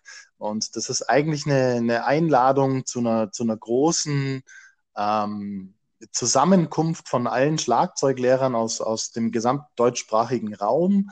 Und dort gibt es dann verschiedene Panels, die du besuchen kannst. Ja, und das ist wirklich völlig bunt gemischt. Also du kannst dir was abholen in Bezug auf klassisches Snare Drum spielen, Rudimental Drumming, äh, Percussion in, in jeder Farbe. Ja, äh, die, der gesamte Klassiksektor, den ich nicht so gut immer wiedergeben kann, weil ich eben aus der Pop-Rock-Richtung komme, aber die ganzen Mallets, Pauken und so weiter. Und was ich halt toll finde, wenn du, wenn du zu diesen Teacher-Tagen gehst, also da laufen die halt alle rum, ja. Also du hast, du, du, du sitzt abends beim Bier mit einem Professor für Schlagwerk von Schlag mich tot, von was weiß ich welcher Stadt. Und ähm, wenn man, wenn man sich dann, wenn man da offen ist und auf die Leute zugeht und so, findet man natürlich ganz viele Leute auch, die einem hier und da helfen können. Also ich, ich behaupte auch immer, also so zumindest nutze ich das auch. Ich finde es immer super, wenn ich mitkriege, hey, wir haben im Verein, wir haben im Verein einen oder eine völlig krass spezialisiert auf Thema X. Hey, wenn dich das interessiert, okay, dann, dann nimm doch mal Kontakt zu ihm oder zu ihr auf. Und ähm, da wir Schlagzeuger ja, glaube ich, überdurchschnittlich cool sind, wenn es darum geht, Dinge zu teilen und sich gegenseitig zu helfen, was bei anderen Instrumenten, da höre ich das immer nicht so, ähm, das ist natürlich super, ja, weil du unter Umständen sehr, sehr schnell an sehr wichtige Informationen kommst, die dich dann auch wieder weiterbringen. Und also ich möchte Percussion kreativ in meinem Leben nicht missen. Ja. Und das, wie gesagt, deswegen auch ähm, Website ist auch, glaube ich, ganz einfach dann www.percussionkreativ.de oder so. Genau, percussion-kreativ.de, genau. Genau, also da könnt ihr euch ein paar Infos auch holen äh, zu der ganzen Geschichte und äh, was zum Beispiel auch nochmal zu diesem Verbindung von Schlagzeugern untereinander ein Sinnbild dafür ist. Äh, ich meine, du wirst es wahrscheinlich noch mitbekommen haben. Äh, ich habe es auf jeden Fall noch mitbekommen für die jüngeren äh, Trommler und äh, auch die Eltern von, von, von, von Schülern ähm, als Info, wie weit diese Community auch in Deutschland ging, war äh, zum Beispiel, früher gab es in Koblenz das internationale Drummer Meeting. Ja, ja. Und, äh, und man muss auch sagen, ähm, man muss sich das folgendermaßen vorstellen. Man nimmt äh, äh, quasi eine Stadthalle, in die äh, 1000 Leute reinpassen, ja, und äh, lädt quasi die Creme de la Creme der internationalen und nationalen äh, Schlagzeugergarde ein, äh, quasi da aufzutreten, das heißt auch Workshops zu geben, aber auch mit ihren Bands aufzutreten oder zu Playbacks zu spielen. Und ähm, dann sind einfach mal wirklich dann auch 1000 Schlagzeuger einmal im Jahr dahin gepilgert, um miteinander zu reden, eine gute Zeit zu verbringen, sich Informationen zu holen, äh, sich diese Performances anzugucken, sich auszutauschen untereinander. Und die Art von, von, von, von Austausch und diese Art von Veranstaltung habe ich noch nie bei einem anderen Instrument gesehen. Absolut, ja. Und ähm, vielleicht kann ich dazu auch noch sagen, also so dieses Austauschding, es ist ja manchmal auch einfach gut, ähm, in unserem Beruf, wenn man sich plötzlich unter seinesgleichen wiederfindet, ja, und, und du, du bist auf so einem, so einem Meeting, so wie jetzt in Koblenz oder so, und dann guckst du dich mal selber um und denkst dir so, okay, krass, hier sind, das sind alles Schlagzeuger, die sind alle irgendwie wie ich, so, ja, und das, das ist natürlich schon ein, ein krasser Mehrwert. Ich meine, wir kriegen das ja jetzt bei, bei Bose Kaffeekränzchen, wo wir ja oft auch immer sind. Man kriegt es ja mit, dieser gegenseitige Austausch ist, ist so wichtig, weil man einfach checkt, okay, wie machst du das? Wie machst du das? Ich habe es jetzt so gemacht, was hältst du davon? Ähm, genau, ist, ist glaube ich, sehr wichtig in unserem Beruf, weil es eben, ich, ich, glaube, weil wir ja eben selten sind. Ja, wir, wir, es ist ja nicht so, dass, dass von einem Schuljahrgang 30 Leute berufsmäßig äh, Schlagwerker und Schlagzeuger werden, sondern ähm, genau, man muss ja da erst sein Netzwerk finden und deswegen sind solche Events so wichtig, finde ich.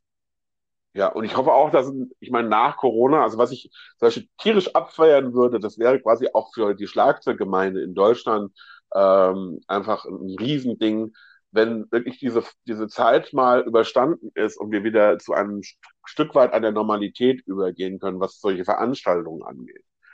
Ich würde es übelst abfeiern und dann hier nochmal ein riesen äh, Shoutout äh, zum Herrn Mader nach Koblenz von Drums Only, der das immer mit ganz, ganz viel Herzblut organisiert hat.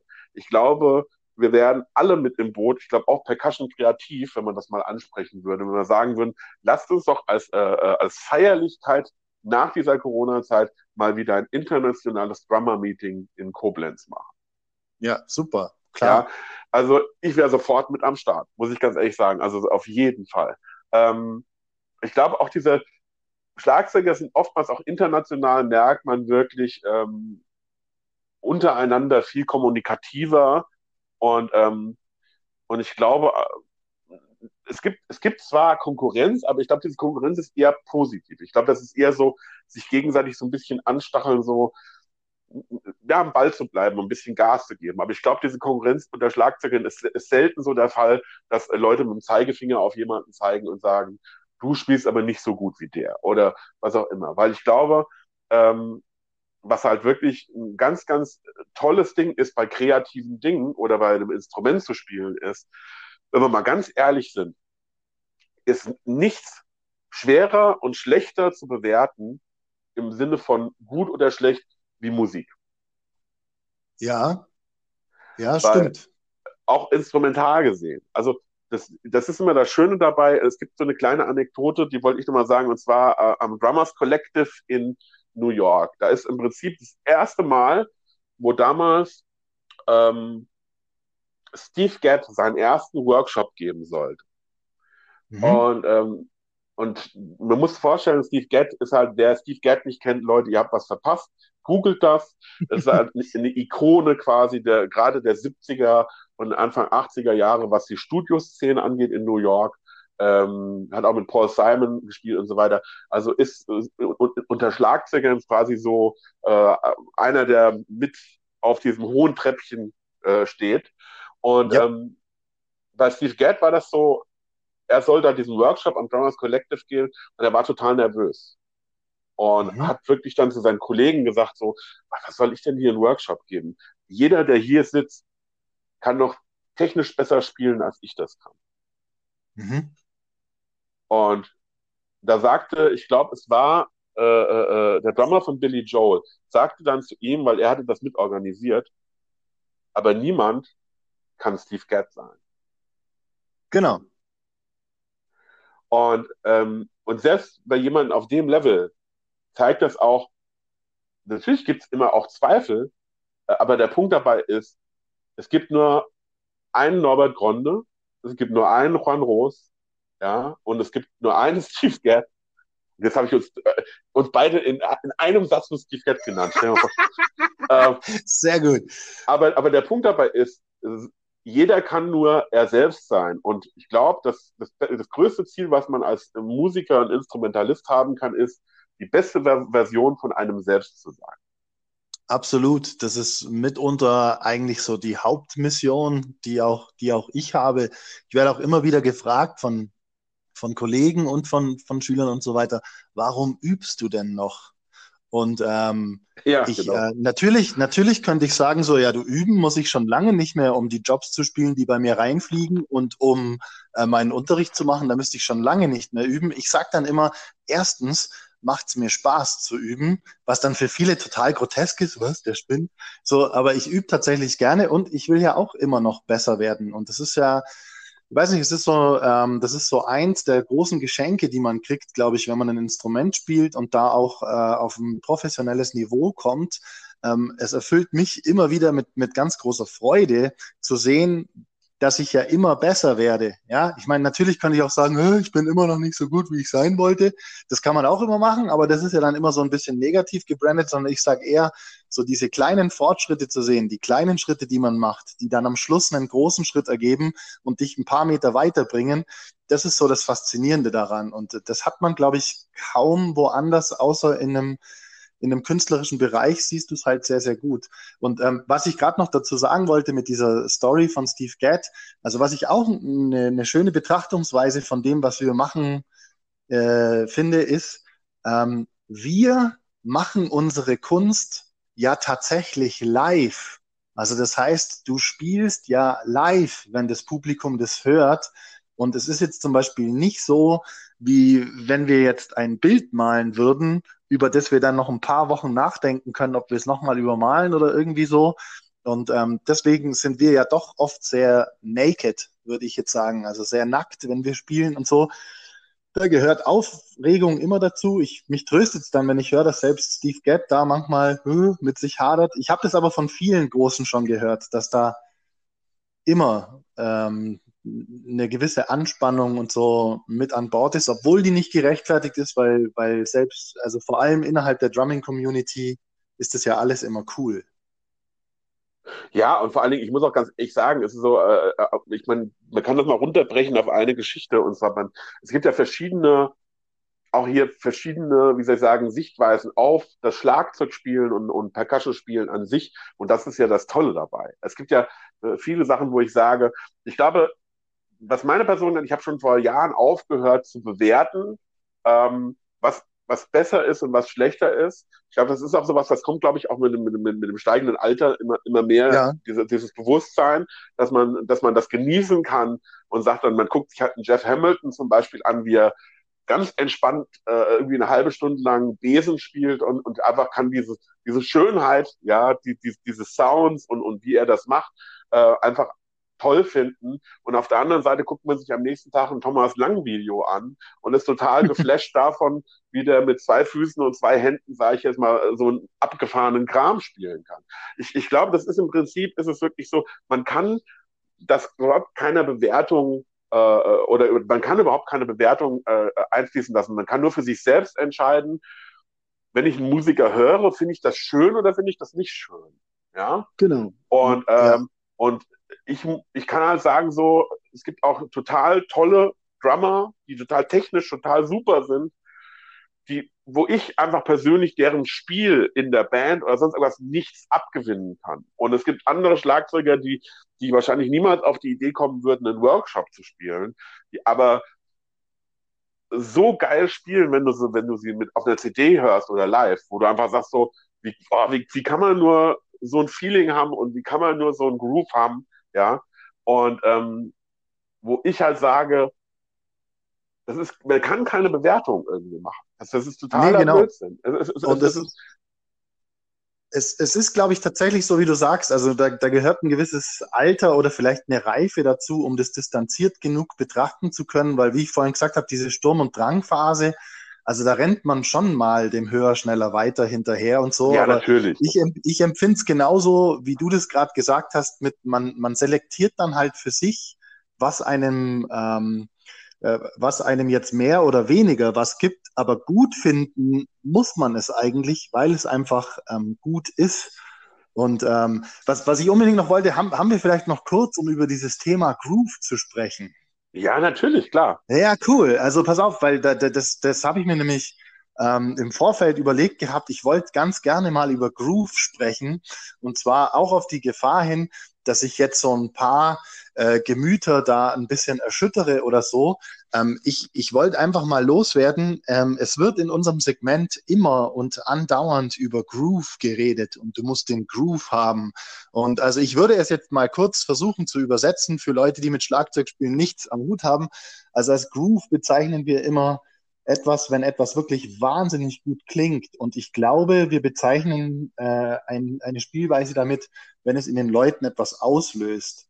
Ich selber habe nur immer ein Problem mit diesem Wort Groove und wenn die Drummer untereinander immer sagen, boah, das grooved und das grooved total und so weiter, weil ich so ein bisschen die Vermutung habe, dass es ein Wort ist, um etwas zu beschreiben, was manchmal auch in einem gewissen Tempobereich stattfindet. Also ich würde jetzt mal behaupten, zwischen 85 und 120 BPM ist so die größte Groove-Weite, wo ich behaupten würde, wo Leute zu mir sagen, das und das grooved, das und das grooved. Das sind dann oftmals Hip-Hop oder Funk-Beats oder irgendwie in der Art und Weise. Und ich wollte einfach nur mal sagen, ich glaube, es gibt verschiedene Worte, die das beschreiben können. Also zum Beispiel, ich habe noch nie jemanden gehört, der gesagt hat, boah, der Blastbeat grooved. So, ja. Sondern, also, aber ein Blastbeat kann grooven, nur halt, ähm, ich würde dann das Wort, das schiebt benutzen oder das ballert wie Sau oder so. Und ähm, da wollte ich einfach mal äh, einen Shoutout an die Schlagzeug-Community rausgeben, so dieses ähm, offen zu sein für ganz viele Musikrichtungen und nicht immer nur das Label Groove drauf zu kleben. Ich meine, klar kleben wir das Label Groove drauf, weil es für uns wichtig ist, dass es gut klingt, aber eben auch zuzulassen, dass es da andere Wörter für gibt. Ja, natürlich, aber es ist natürlich auch immer so, wie du schon sagst, eine ganz, ganz persönliche Sichtweise, ähm, was jemand als Beruf empfindet.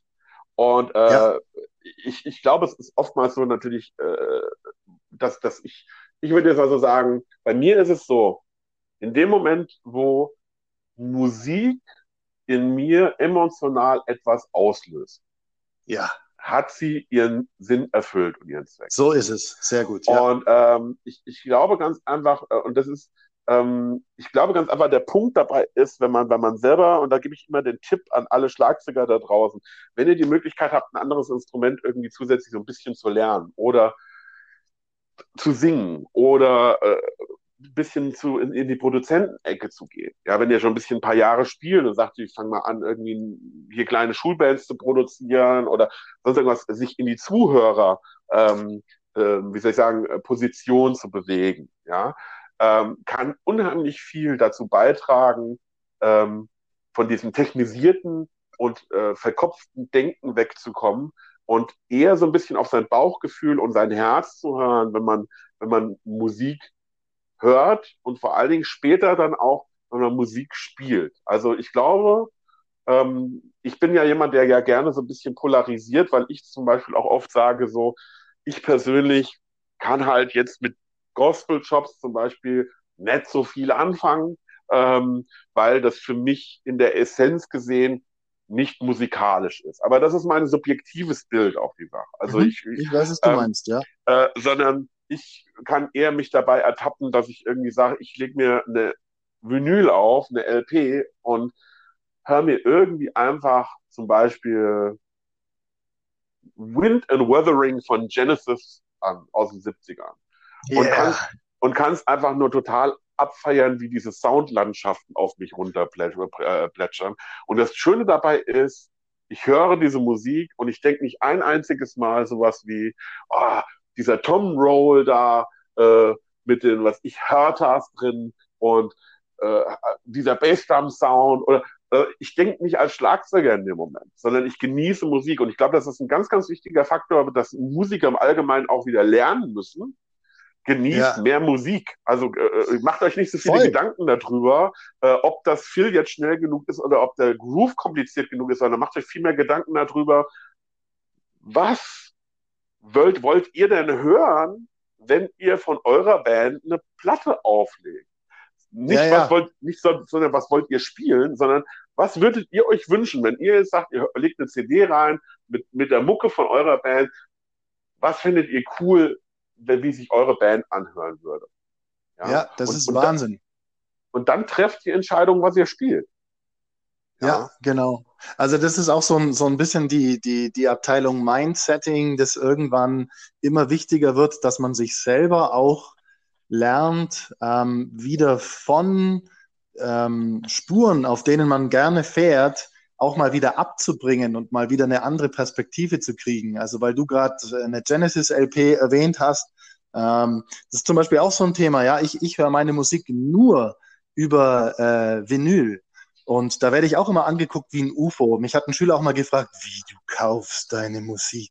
Ich meine, ist eine, ist eine völlig andere Story, diese Diskussion darüber, was, was gekaufte Musik wert sein sollte und so weiter und so fort. Aber ich zum Beispiel, ich höre wahnsinnig gern von Mike Oldfield das Tubular Bells. Also wer das ja. nicht kennt, hört euch da mal rein. Das ist einfach mal 17 Minuten krass und toll. Und das Lustige ist, mir ist erst neulich beim Durchhören aufgefallen, hey, da ist eigentlich gar nicht nennenswert Schlagzeug drin. Und ähm, trotzdem ähm, gibt mir das total viel. Und also das ist vielleicht der Ratschlag an, an alle Leute da draußen. Sucht nach Musik, die euch emotional kickt. Und wenn euer Umfeld euch erzählt, es gibt hier diese Musik und da diese Musik und sie gefällt euch beim ersten, zweiten Mal anhören nicht, dann versucht es noch ein drittes und viertes Mal, weil vielleicht gibt es da was zu lernen und zu verstehen, was man selber noch nicht verstanden hat. Und das äh, erweitert dann auch wieder den Horizont. Also open-minded sein und so. Und äh, zum Beispiel, ich erlebe das auch ganz oft dadurch, dass ich, dass ich so ausschaue wie so ein, so ein Metal-Typ und ich höre auch leidenschaftlich gern wirklich, also ich höre fast nur Black Metal, also ganz schlimmes Zeug für die meisten Ohren. Und ähm, dann, dann werde ich immer so in diese Ecke gedrängt, so dieses so, ja, ja, Norbert interessieren nur Blastbeats und so, und das stimmt eben überhaupt gar nicht. Und es gibt einen großen Unterschied zwischen Death Metal Blastbeats und Black Metal Blastbeats und deren Funktion innerhalb der Musik. Und jetzt werden wahrscheinlich ein paar Leute den Kopf schütteln und sagen, hä, was? Und denen sage ich, gebt der Sache vielleicht mal eine Chance. Hört euch mal solche Sachen an, auch wenn ihr zuerst denkt, es ist nur Geschrei und Gekreische. Das stimmt nämlich nicht. Und ich selber war immer so drauf, wenn zu mir einer kam mit irgendeiner Musikrichtung und das war irgendwie der Shit, dann habe ich nie gesagt, das ist totaler Scheiß von vornherein, sondern das habe ich vielleicht laut gesagt, um meinen Kumpel zu dissen und ihm zu sagen, du hast einen scheiß Musikgeschmack. Aber innerlich habe ich mir immer gedacht, okay, scheiße, das muss ich mir vielleicht mal anhören. Weil wenn mir so viele Leute sagen, das ist irgendwie toll, dann gibt es da wohl was abzuholen. Vor allen Dingen ist es auch eine ganz andere Komponente, die noch eine Rolle spielt, ist, weswegen wir nicht in, in Schubladen denken sollten, ist, ähm, kurze Anekdote noch, ich war im Music Store in Köln mit einem Schüler von mir. Mhm. Und ich, ich habe so einen Schüler, der kommt aus dem Iran und dem sein größter Traum ist es, professioneller Metal Drummer zu sein. Cool. Und das bewerte ich auch gar nicht, sondern ich sage, wenn das sein Traum ist, ist das super. Dann soll er das machen, dann soll er das ausleben. Er steht total auf Blastbeats und, und das ist total lieber netter Kerl. Ich mag den total gerne. Und, ähm, und der ist ungefähr so in unserem Alter.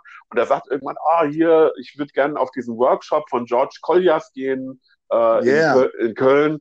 Und äh, hättest du da Bock mitzukommen? So, und ich bin mhm. wirklich, wer mich kennt, weiß, ich habe null mit Blastbeats äh, äh, am Hut, weil ich komme aus einer ganz anderen Ecke. Aber ich habe gesagt, klar, warum nicht? Ich komme mit. Ne? So, und dann habe ich mich da hingesetzt und, und habe mir das angeguckt. Und klar, ich sage ganz ehrlich, musikalisch hat mir das in dem Moment nicht viel gegeben. ja, aber, aber, ja. ich, aber ich fand es total beeindruckend. Und was ich aber das wirklich Schöne fand, das möchte ich einfach mal ganz klar, damit die Leute sagen, geht auch mal auf andere Konzerte, lernt mal andere Leute kennen.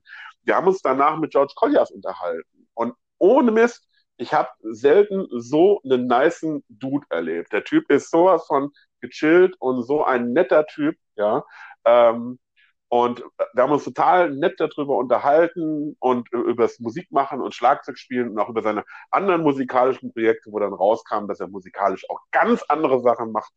Und, ähm, und das ist einfach auch wieder so ein Fall für, denkt nicht in Schubladen, sondern lasst auch mal zu, einfach Situationen, Momente, Musik, Musiker auf euch zukommen zu lassen und unterhaltet euch mit denen.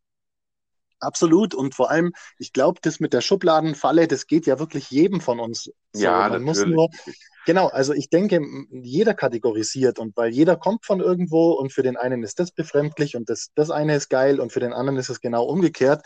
Aber ich habe auch die Erfahrung gemacht, also zum Beispiel bei den, bei den Teacher-Tagen, ähm, da habe ich mal so, so eine Performance gesehen von moderner Klasse jetzt mal. Ja, ich entschuldige mich gleich, wenn ich Sachen falsch erkläre, weil wie gesagt, ich kenne mich da nicht so aus. Ja, aber Jetzt kommt da quasi ein Norbert Gronde hin, so zwei Meter groß irgendwie und, und schaut aus, wie wenn er gerade der Hölle entstiegen wäre.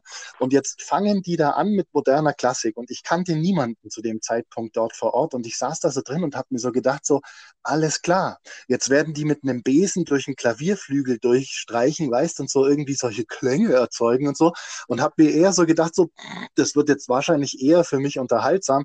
Hey, und dann haben die losgelegt, fünf studierte Schlagwerke Wahnsinn. Und ich war völlig gefangen in dieser Musik und habe dann echt auch danach dieses, dieses Stück mehrfach gegoogelt, ähm, weil es war einfach so irre zu sehen, ich meine, klar ist das moderner Sound und das ist jetzt nicht so, dass du dich ins Auto hockst und sagst, ach, jetzt höre ich mir diese Musik mal an, weil es ist so easy listening. Aber wenn du das erlebst vor Ort, live, wenn die das spielen und du dir auch nicht erklären kannst, was die da tun, warum sie es tun und am Schluss kommt so eine Soundscape raus, wo du, die dich völlig aus den Latschen kippt und das als eingefleischter, ich höre nur Heavy Metal Typ, das hat mich total beeindruckt. Und da habe ich auch wieder gemerkt, so, okay, hey, nee, Mann, du musst einfach wirklich sei offen, schau dir die Sachen an und ähm, ich, ich kann an der Stelle Terry Bosio mal erzählen, den, äh, zitieren, den habe ich mal bei einem Workshop gesehen und dann hat er gesagt, wisst ihr, ich bin so ein Typ, wenn ich irgendwo auf der Welt unterwegs bin und ich höre irgendjemanden, der auf irgendetwas Trommelähnliches schlägt und den Klang erzeugt, dann könnt ihr davon ausgehen, dass es mir gefallen wird. Und er hat da eigentlich selber so damit gemeint, dass es so viel geiles Zeug gibt, das ihn selber immer wieder inspiriert und wo abholt. Und ähm, das ist so eine große Message, glaube ich. Open-minded sein und sich mal überraschen lassen. Ich würde sagen, das ist auch ein, ein wunderbares äh, äh Vorschlusswort sozusagen. Yeah, yeah. Weil, weil wir haben es wir haben's da definitiv geschafft, den längsten Podcast seit Anbeginn der Trommelbude zu machen.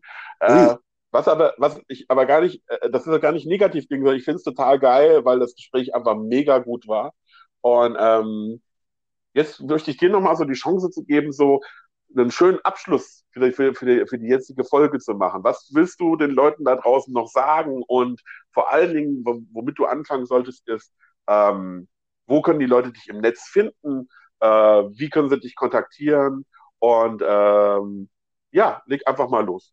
Genau, also ihr findet mich ganz einfach, indem ihr einfach Norbert Gronde googelt, weil da gibt es nämlich nur einen, also G-R-O-N-D-E. Ähm, ihr findet mich auf Facebook unter Norbert Gronde. Äh, auf meinem Instagram findet ihr mich unter Norbert Gronde Drum Teacher. Ähm, wenn ihr Fragen habt oder sonst irgendwas, schreibt mich gerne an. Ähm, ich bin sehr kontaktfreudig. Schaut euch bitte mal die, die Seite von Percussion Kreativ an und ähm, überlegt euch mal, ob ihr vielleicht Mitglied werden sollt, wolltet, weil, also ich kann euch echt sagen, das lohnt sich. Erweitert euer Netzwerk, seid offen für alles, seid mutig, lasst euch nicht unterkriegen von irgendeiner Krise. Es gibt immer nur eine Richtung und zwar nach vorne und aufwärts. Und daran müsst ihr glauben, egal wie beschissen es in eurem Leben mal sein wird, ähm, einfach kämpfen, weitermachen, Wunden lecken, aufstehen, weitermachen. So. Norbert, ein wunderbares Schlusswort. Super, ich, ich danke ich, dir. Ich bedanke mich herzlichst für diesen Podcast, ja, äh, und für diese Folge mit dir. Es hat mir unheimlich viel Spaß gemacht. Vielen, vielen Dank. Ich habe, ich, ich habe so das Gefühl, so, äh, dass wir wahrscheinlich irgendwann um den Teil 2 nicht drumherum äh, kommen werden. Und ähm, deswegen erstmal wünsche ich dir einen schönen Tag an euch da draußen. Ich wünsche euch eine wunderbare Woche. Ich hoffe, der Podcast hat euch inspiriert, äh, kontaktiert. Norbert, wie ihr festgestellt habt, ist das ein absolut nicer Dude, wie es immer so schön heißt. Yeah. Und, ähm, und äh, wir hören uns einfach beim nächsten Podcast. Euer sehr, Mann. sehr gerne. Und Norbert, du darfst dich jetzt nochmal verabschieden. Vielen Dank an euch alle da draußen fürs Zuhören. Ich hoffe, es war was für euch dabei und ähm, ich bin auch sehr gerne bei einem zweiten Podcast dabei. Lasst es euch gut gehen. Bleibt ich hoffe, du hattest auch diesmal wieder Spaß an der Folge. Ich wäre dir sehr dankbar, wenn du mich unterstützen würdest unter www.patreon.com slash die Trommelbude oder buymeacoffee.com slash die Trommelbude kann man mir ein virtuelles Trinkgeld hinterlassen, beziehungsweise den Podcast auch unterstützen, indem man monatlich abonniert. Ähm, das hilft dabei, das Ganze am Laufen zu halten. Und äh, wenn ihr Vorschläge und wenn ihr Kritik habt, könnt ihr gerne unter www.dietrommelbude.de mir eine Nachricht zukommen lassen. Bis zum nächsten Mal, euer Juan.